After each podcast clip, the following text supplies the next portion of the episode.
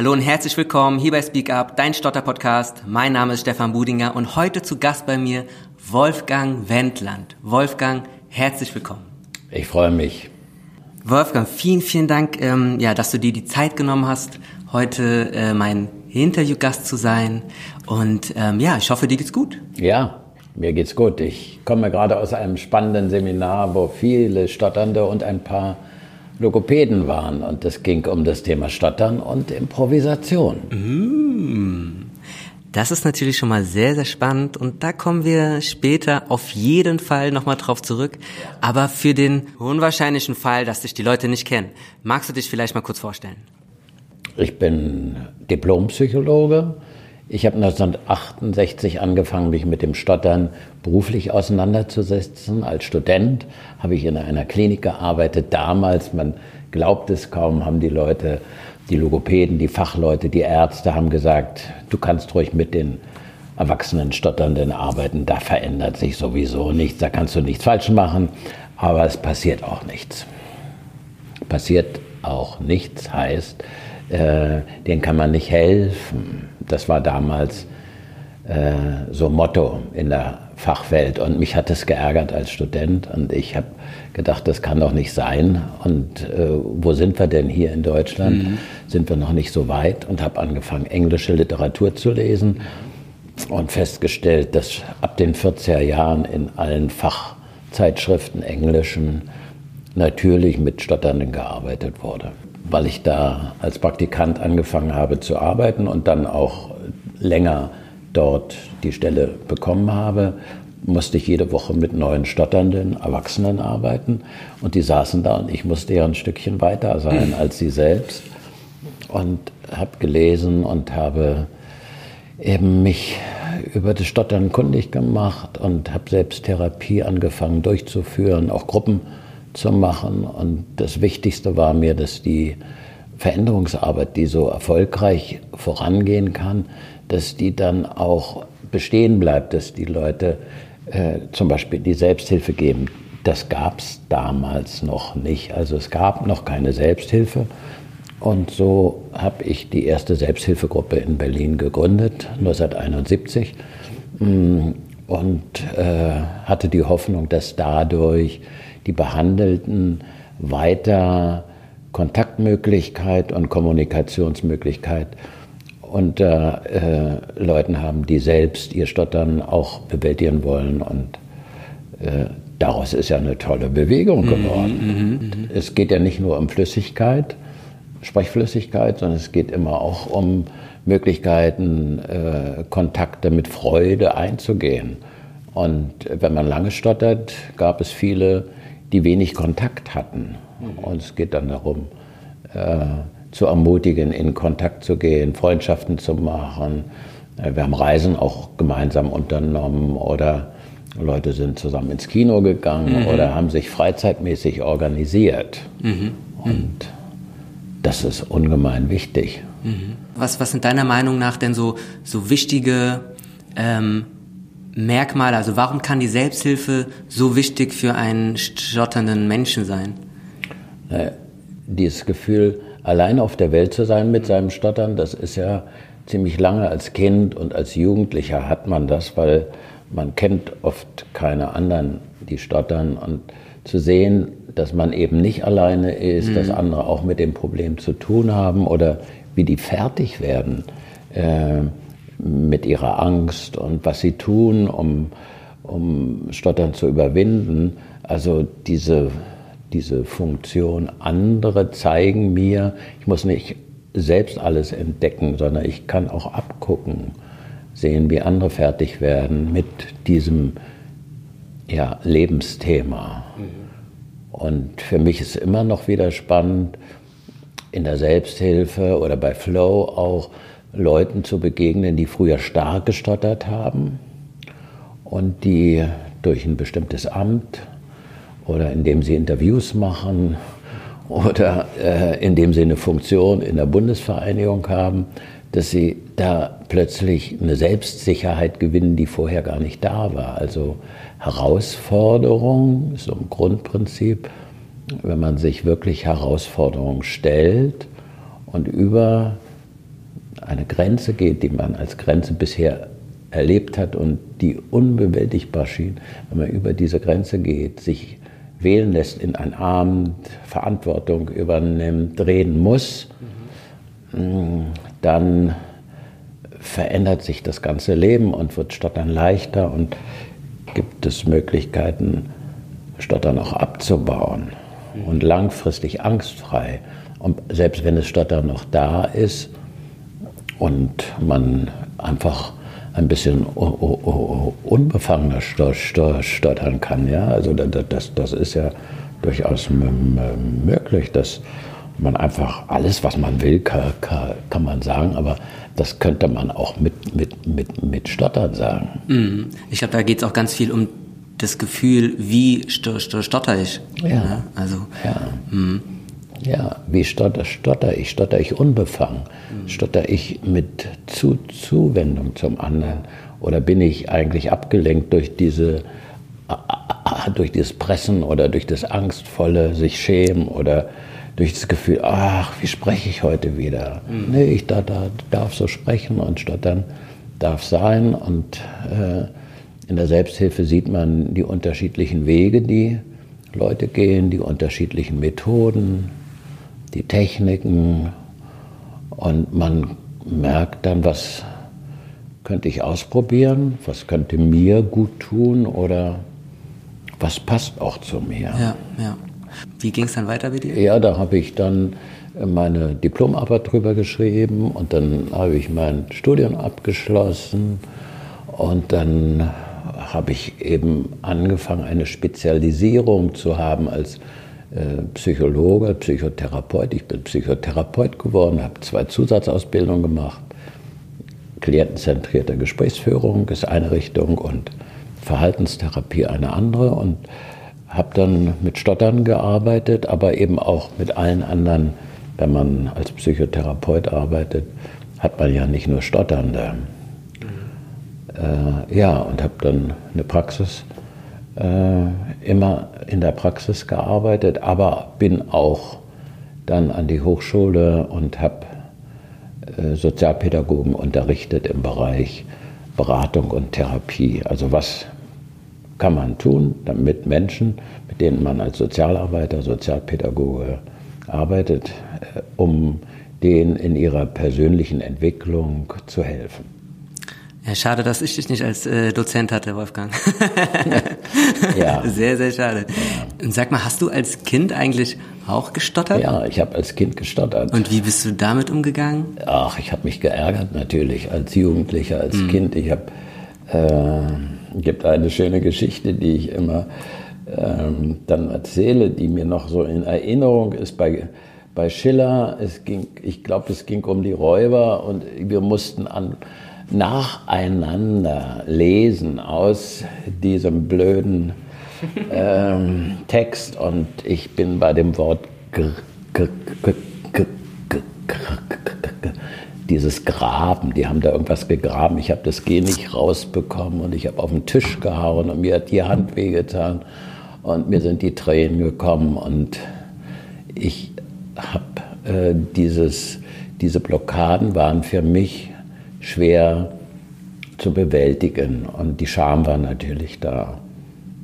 Und habe in einer äh, Kindergruppe äh, Kinderpsychotherapie gemacht, habe Entspannungstraining gelernt, autogenes Training, mhm.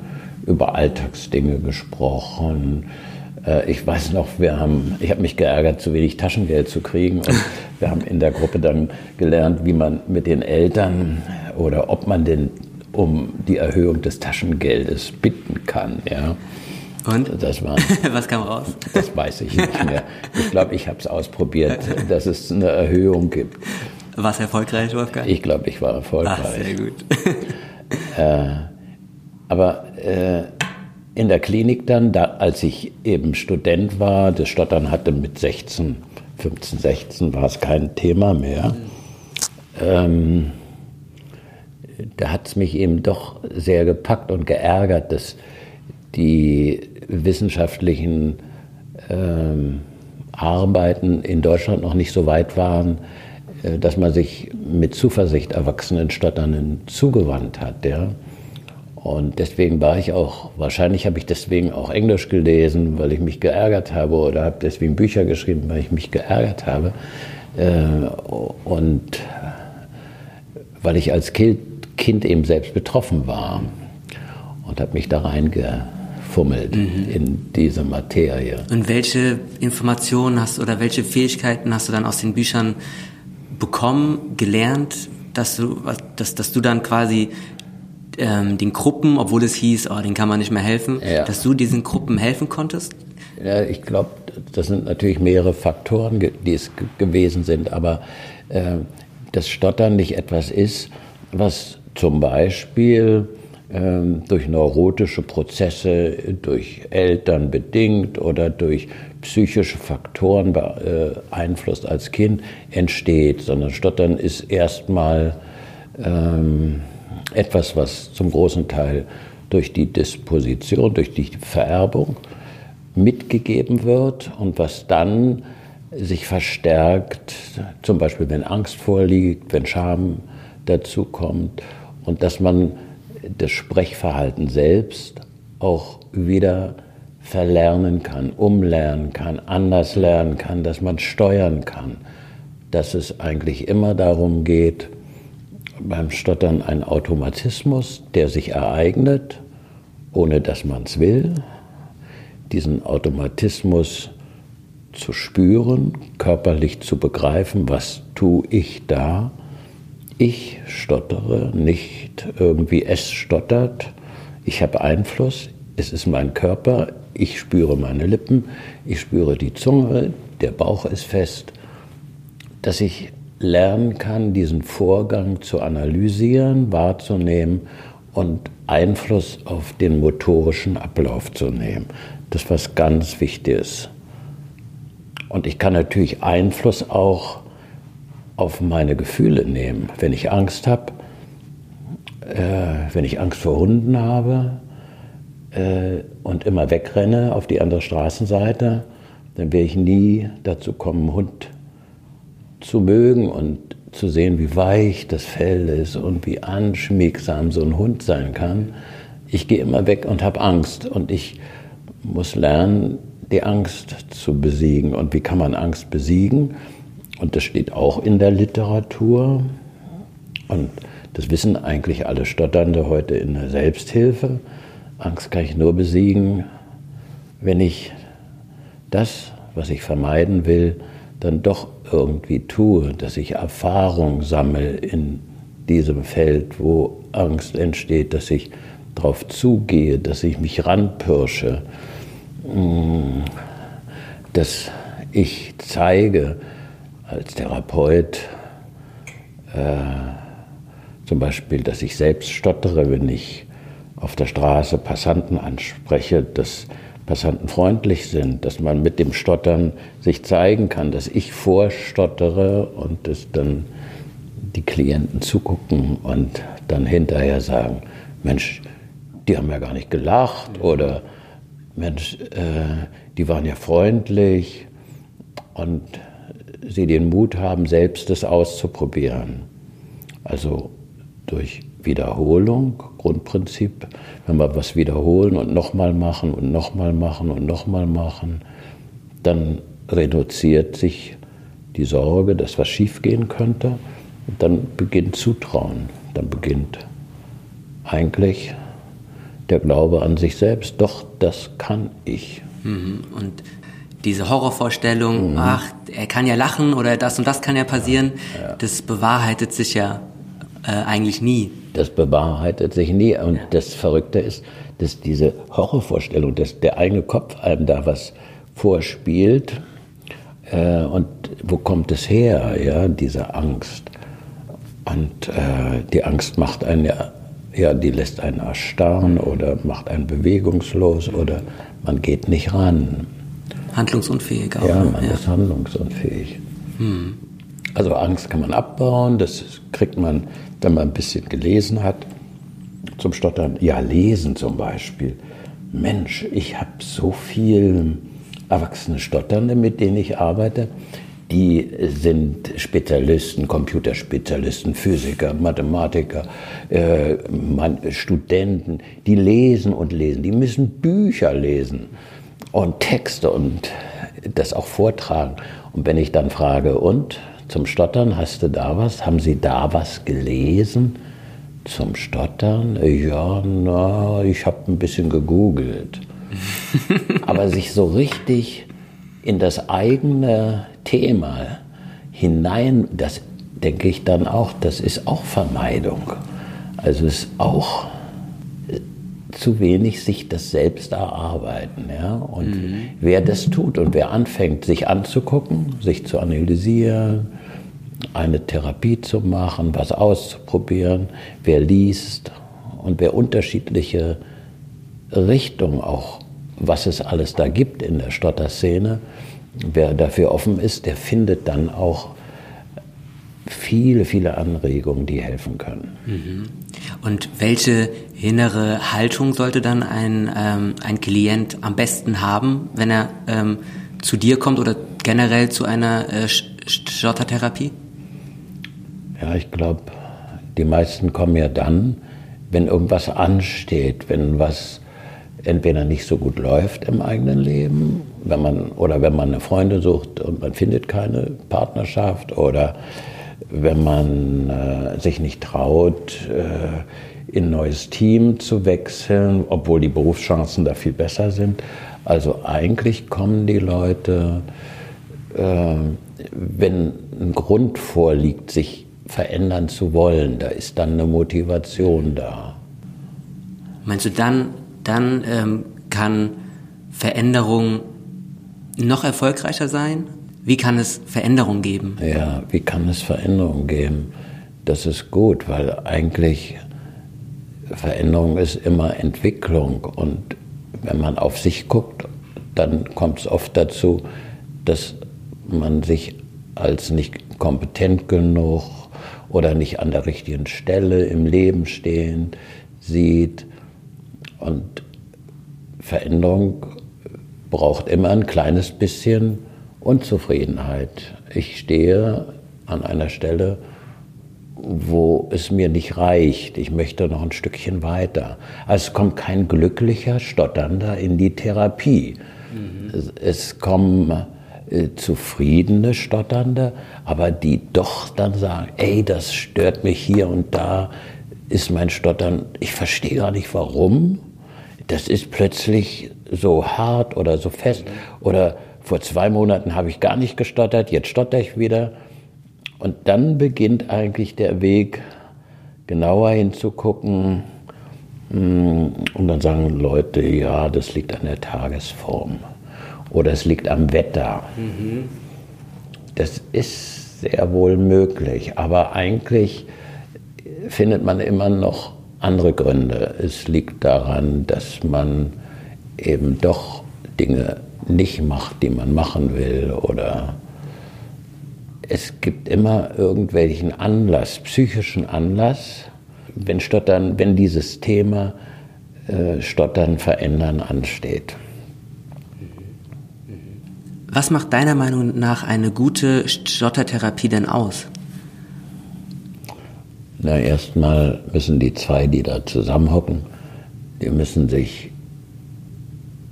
die müssen offen zueinander stehen, da muss eine Wertschätzung da sein oder muss das Gefühl bestehen, es gibt eine Bereicherung durch den Kontakt, also eine Wertschätzung der Fachlichkeit oder der Person, das muss da sein. Mm, dann muss ein Rahmen, bestimmter Rahmen sein, Rahmenbedingungen. Äh, Therapie und Veränderung braucht seine Zeit. Äh, kommen Sie mal, ich muss in äh, vier Monaten meine mündlichen Prüfungen machen. Wenn so jemand kommt, äh, das ist ein schöner Grund und ist ein guter Wunsch, Wunsch. Aber, aber, er ist nicht umsetzbar. Mhm. Ja, also äh, man muss für eine Stottertherapie einen Rahmen haben, äh, wo man bestimmte Verhaltensweisen oder Selbstwahrnehmung erstmal erproben muss. Also Stottern lässt sich nicht in vier Monaten abbauen. Und es gibt eben Versprechungen und Scharlatane, die sagen, eine Woche Sündersbach mhm. und dann ist das Stottern vorbei. Ja, nie, nie, nie wieder stottern. Ja, mhm. nie wieder stottern. Und das ist schon äh, möglich, Stottern in einer Woche in den Griff zu kriegen, aber nur unter den Bedingungen,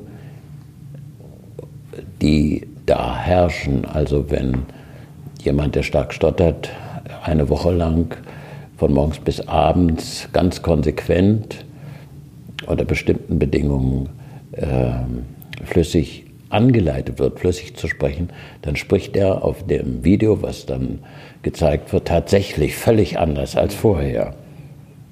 Und das sind die dramatischen Rückfälle dann, die oft passieren, weil das zu übertragen in den Alltag extrem schwer ist und weil die Arbeit an den realen Lebensverhältnissen zu kurz oft kommt. Mhm. Ja. Wir sind ja jetzt auch hier in einem ähm, Seminar von dir in Frankfurt. Ja. Ähm, und ich war 2018 bei dir in Berlin schon mhm. auf einem äh, Seminar. Und du hast mir da ein sehr großes Geschenk gemacht. Ich weiß gar nicht, ob du das ähm, weißt. Du hast mir das Improvisationstheater gezeigt. Mhm. Und das Improvisationstheater ist ja auch dieses Wochenende hier ein großes Thema. Ähm, magst du den Zuhörern mal erklären, was das Ganze überhaupt ist? ja, Impro-Theater. Ähm, normalerweise kennt man Theater, da gibt es einen Text, äh, da gibt es äh, festgelegte Rollen, da gibt es einen Regisseur, da hat man geübt, da hat man den Text auswendig gelernt. Und beim Improvisationstheater versucht man aus dem Moment heraus mit Rollen, die man entweder zugewiesen bekommt oder sich selbst wählt, äh, kleine Szenen zu spielen auf der Bühne. Das heißt, die Bühne ist der Ort, wo man aus der Spontanität in Aktion geht. Da muss man reden, aber man muss nicht nur reden. Man läuft über die Bühne, man spielt ein Tier vielleicht, vielleicht spielt man einen sprechenden Tisch an dem Tisch sitzen Menschen, vielleicht sitzt auch ein Stotternder an diesem Tisch. Und als Tisch kann ich auch zum Beispiel dann sagen, ach, jetzt kommt der Stotternde schon wieder. Alle senken den Blick auf meine schöne Resopalplatte. Der arme Kerl tut mir leid. Also man kann die äh, Umwelt auch lebendig machen. Auf der Bühne ist man mit seiner eigenen Fantasie verbunden.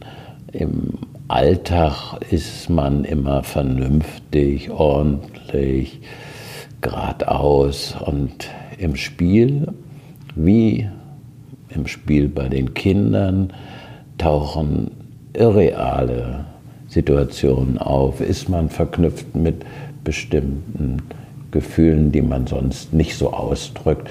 Da kann man wütender sein, da kann man frecher sein, da kann man auch mal die Stimme anders machen. Eigentlich kann man alles auf der Bühne machen, was so wirklich ist. Da kann man einen pakistanischen Bergarbeiter spielen. Also man kann spielen. Man kann einfach mit dem, was in einem drin ist, da ist ja viel mehr als Vernunft in einem. Mhm. Da ist Verspieltheit, da ist Möchtegern, da ist Sehnsucht, da ist Neugier. Und dem kann man Raum geben. Und die Bühne ist der Raum mhm. und andere auch. Und man muss nur auf der Bühne ist ja keine Solobühne. Man kann auch einen Monolog halten, aber es geht um Beziehungen. Man trifft da als pakistanischer Bergarbeiter trifft man auf die schöne Prinzessin. Die schöne Prinzessin oder vielleicht eine Touristin, die da verschüttet wurde. Und dann aus diesen drei Personen entwickelt sich eine Geschichte und das Publikum ist erstaunt, wo es hingeht. Und man weiß nie, wo es hingeht. Und alle halten den Atem an. Wo geht es jetzt hin und was machen die miteinander? Und fällt die Prinzessin das tiefe, in das tiefe Tal hinab oder fängt die zu fliegen an oder verliebt die sich in den pakistanischen Bergarbeiter. Und das ist spannend, als Erwachsener in andere Rollen zu schlüpfen, andere Zustände in sich zu spüren, mm, aus dem Ruder zu kommen, aus dem Automatismus der üblichen Unterhaltung, wo vielleicht manches ganz starr ist, zu variieren. Eigentlich ist, wie in der Stottertherapie, Freiheit entsteht dann, wenn man anfängt zu variieren, wenn man neue Wege geht, wenn man nicht scheu ist, was, was man noch nicht gemacht hat, das einfach auszuprobieren. Also die Bühne und die Improvisation führt uns dahin, Grenzen wahrzunehmen, in denen wir eigentlich leben und über die Grenzen rüberzugehen. Und welche Effekte ähm, kann das Improvisationstheater einen ähm, stotternden Menschen so, so bieten? Welche, welche kann es so haben? Also erstmal, wenn ich da oben stehe auf einer Bühne, dann muss ich mich zeigen. Also der Effekt ist dann, ich muss zu mir stehen. Ich stehe auf der Bühne, ich stehe zu mir, ich stehe, ich fange an zu mir zu stehen und an mich zu glauben. Ich muss sprechen, ich muss anfangen, mein Sprechen zu akzeptieren. Eines der wichtigsten Ziele. Ich muss anfangen, auch mein Stottern zu akzeptieren. Und wenn das Stottern mir zu stark ist, dann spiele ich eben einen, einen stotternden Baum, der knarrt und dann, dann, dann, dann, dann, dann, dann, dann, dann und das aber nicht gepeinigt, sondern absichtsvoll den stotternden Baum zu spielen und also ich stehe zu mir, ich stehe zu meiner Angst. Ich riskiere, dass ich nicht weiter weiß. Ich riskiere trotzdem, mich zu zeigen. Ja. Ich bewege mich. Also Bewegung ist was Wichtiges auf der Bühne. Wenn ich mich unterhalte und stottere, dann sitze ich eigentlich ziemlich fest auf meinem Stuhl oder ich stehe in einer bestimmten Weise. Äh, und auf der Bühne lernt man überhaupt mehr in Bewegung zu gehen.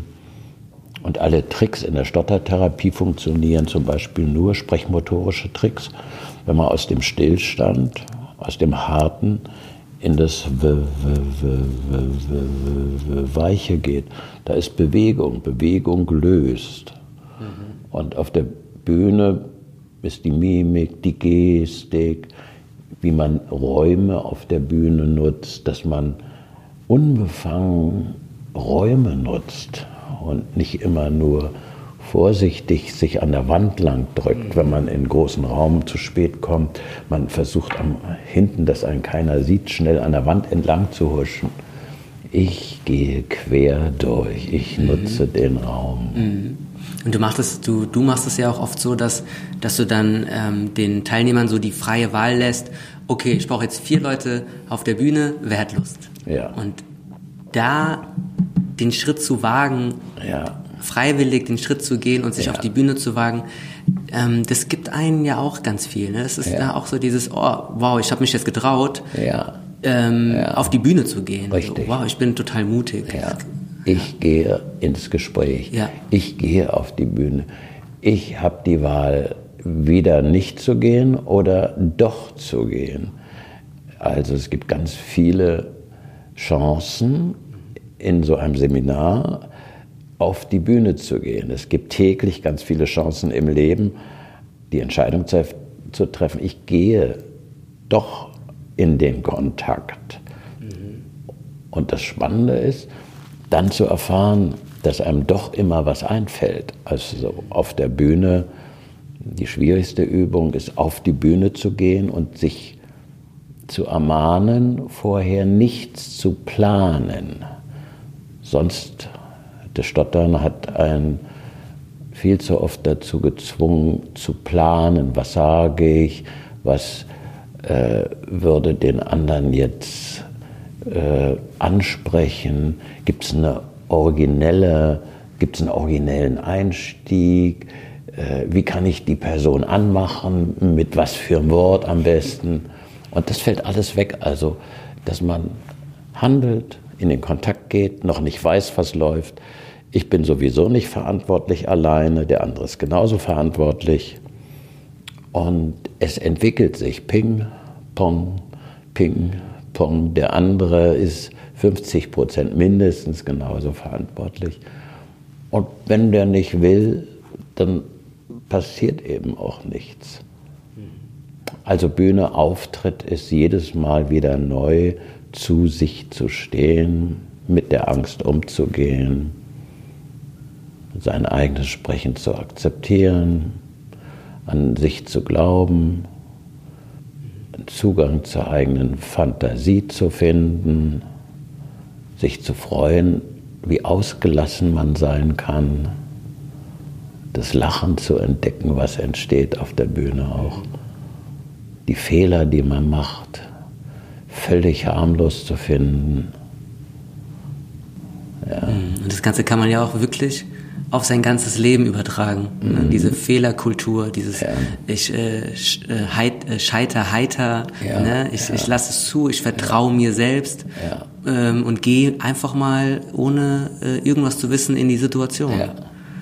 Deswegen ist Improvisationstheater wirklich ein so starkes Werkzeug. Ja, ist ein starkes Also das, äh, ja. Mhm. Und in deinen Seminaren ist mir oft aufgefallen, dass Menschen, die die gerade nicht auf der Bühne sind, ein starkes Stottern zeigen, aber sobald sie auf der Bühne sind, mhm.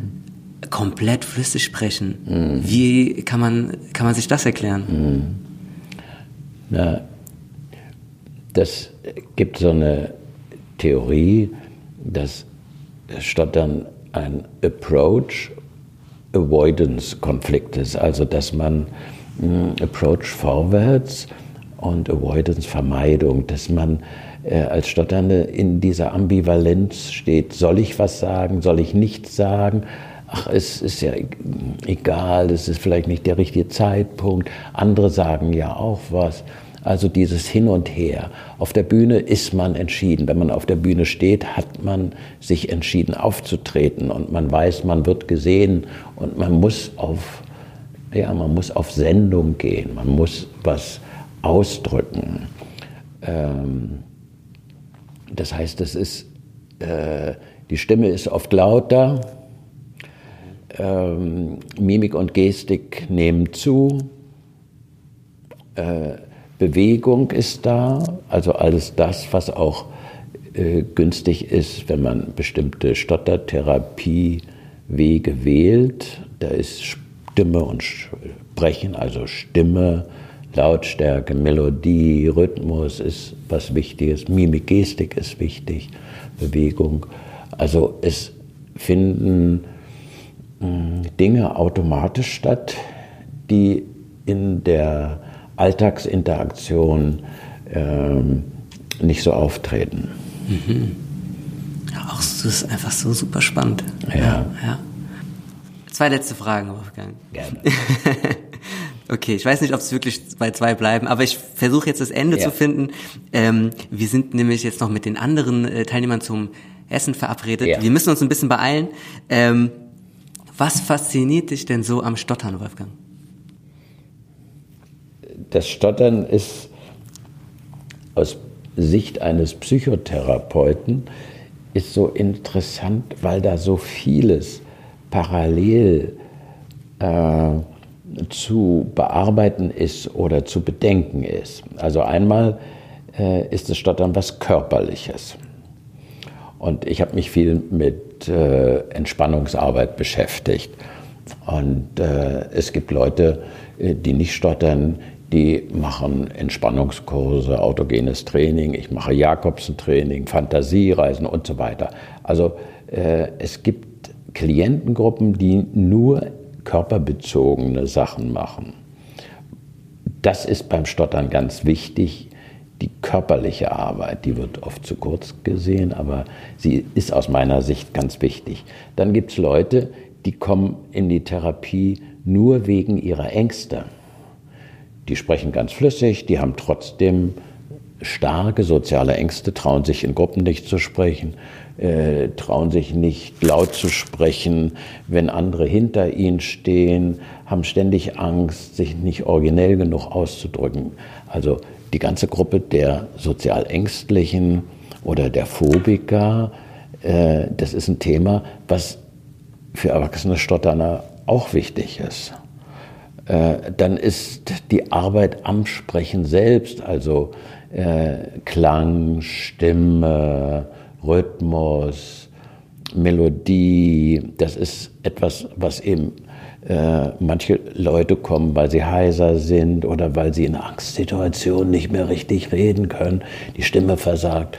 Also beim Stottern haben wir eigentlich alles zusammen. Für einen Psychotherapeuten und eine Logopädin sind Stotternde eigentlich sehr reichhaltige, anregende Menschen, die äh, vieles, wo man vieles verbinden kann, was sonst getrennt bearbeitet wird. Zum Beispiel die, äh, die ständigen Selbstabwertungen, die Gedanken, die Kognitionen, die da sind, das kann ich nicht, ach, die werden lachen, äh, ich bin nicht gut genug. Ähm, das sind so so innere Selbstgespräche. Das ist bei anderen Menschen auch da. Ja? Oder wo will ich hin in meinem Leben? Äh, was steht denn eigentlich an? Eigentlich äh, wollte ich früher mal ins Ausland, aber mein Stottern ist so stark. Äh, ich habe doch gar keine Chancen, äh, wie ich Englisch spreche, da ist mein Stottern so stark. Also das sind Lebensplanungsfragen, das sind Fragen, der eigenen Identität. Oder eine Frau finde ich nicht. Eine Frau, die, sind, die finden mich alle zum Lachen wegen des Stotterns. Das sind alles Themen, die sonst, die beim Stottern eigentlich alle zusammenkommen. Und das ist ein Grund, weswegen Stottern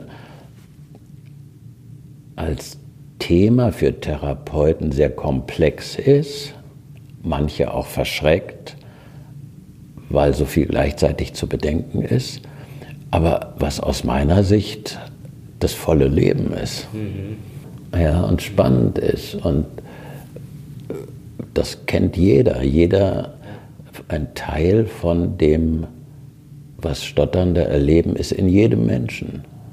Ja. Das ist eine gute Überleitung zu deinem neuen Buch, Wolfgang. Du hast ja ganz viele Bücher schon geschrieben, ähm, aber dein aktuelles Buch ähm, Herr Cola und das Leben, ähm, ist ja irgendwie ganz anders. Ähm, magst du mal erklären, um was es da geht und was deine Motivation war, mal ein anderes Buch zu schreiben? Ja, das sind Kurzgeschichten. Das sind Kurzgeschichten ähm, zum Thema ähm, ja, Schüchternheit, ich will mich verändern, ich will selbstsicher werden, ich will Personen anquatschen, ich will eine Frau kennenlernen, wie mache ich denn Beziehungen, ist denn überhaupt Therapie für mich gut, sollte ich Yoga machen? Also so ein armer, äh, unsicherer Mensch am Anfang in der ersten Geschichte, der auf einer Parkbank sitzt und sich nicht traut, den Nachbarn auf der Parkbank anzusprechen, der ständig irgendwie Angst und Vorurteile hat und der dann äh, im Laufe des Buches eigentlich mutiger wird, experimentiert, äh, Frauen anspricht, auch mal ins Bett geht mit einer Frau und es auch schafft, aber dann auch schafft, wieder abzubrechen und sich eine neue Beziehung zu suchen, äh, der auch spürt, was für Sehnsüchte er hat, der mal einen Yogakurs macht, der mal zu einem Therapeuten geht und den ganz doof findet. Mm, ja, eigentlich das, was in Selbsthilfe an Themen auch ist. Der geht durchs Leben und entwickelt sich und guckt nach rechts und links und wächst dabei. Mhm. Mhm. Und was war deine Motivation, mal so ein Buch zu schreiben? Ähm, naja, das ist ein Grundthema. Äh, ich wollte kein Fachbuch schreiben. Ich hatte, ich habe immer Lust gehabt, irgendwie auch anders zu schreiben. Und ich habe versucht, meine Fachbücher auch kein Fach Chinesisch werden zu lassen, auch erzählend zu schreiben mit vielen Beispielen. Und das ist eigentlich so ent, hat sich so entwickelt, das ist so entstanden. Ich hatte die Nase voll äh, mit Literaturangaben und ähnlichem. Ich wollte einfach aus der Erfahrung, aus dem Erleben ein bisschen was schildern. Das sind meine Klienten, das bin ich aber auch zum Teil, das, das was ich sehe. Ja. Hast du verarbeitet in Geschichten, ja. in diese, ja, ja. in den Herrn Kohler rein, reingepackt sozusagen. Ja, ja. genau. Schön. Wolfgang, ähm, zum Schluss ähm, möchte ich mit dir noch ein ganz kleines Spiel spielen. Ja. Ähm, ich würde dich bitten, Sätze, die ich sage, zu beenden. Mhm. Bist du bereit? Ja. Glück ist für mich. Zu sich zu finden und die Lieben um einen herum, mit denen auch schöne alltägliche Dinge zu machen. Stottern ist. Äh, ziemlich belastend. Der schönste Ort ist? Die Toskana, wo ich öfter Ferien mache und mich wohlfühle. Äh, der wichtigste Satz für mich ist oder war? Du schaffst es schon. Hm. Wolfgang, wir sind äh, nun am Ende angelangt. Ähm, wirklich vielen, vielen, vielen Dank, ähm, dass du dir die Zeit genommen hast für dieses nun doch größere Interview. Ähm, es war mir eine große Ehre, wirklich. Das ähm, ähm, ja kann ich nicht oft genug betonen. Und ähm, ich überlasse dir die letzten Worte, Wolfgang. Ja, Stefan, ich danke dir. Äh, am Stottern arbeiten ist ein langer Prozess der immer erfolgreich ist. Es gibt immer Veränderungen und es gibt meist äh, Veränderungen in eine Richtung, die man noch gar nicht ahnt. Und äh, diese Vorstellung, es geht hin zu etwas, was einen stärkt und wohltut, das ist wichtig. Nicht die Katastrophen ausmalen, sondern dass da so viel noch liegt, was Ja, ich hoffe, dass euch die Folge gefallen hat. Ähm, kauft euch unbedingt die Bücher vom Wolfgang und ganz besonders das Buch ähm, Abenteuer Stottern ist sehr zu empfehlen und meiner Meinung nach eine Pflichtlektüre für alle Logopäden und Logopädinnen und für alle stotternden Menschen.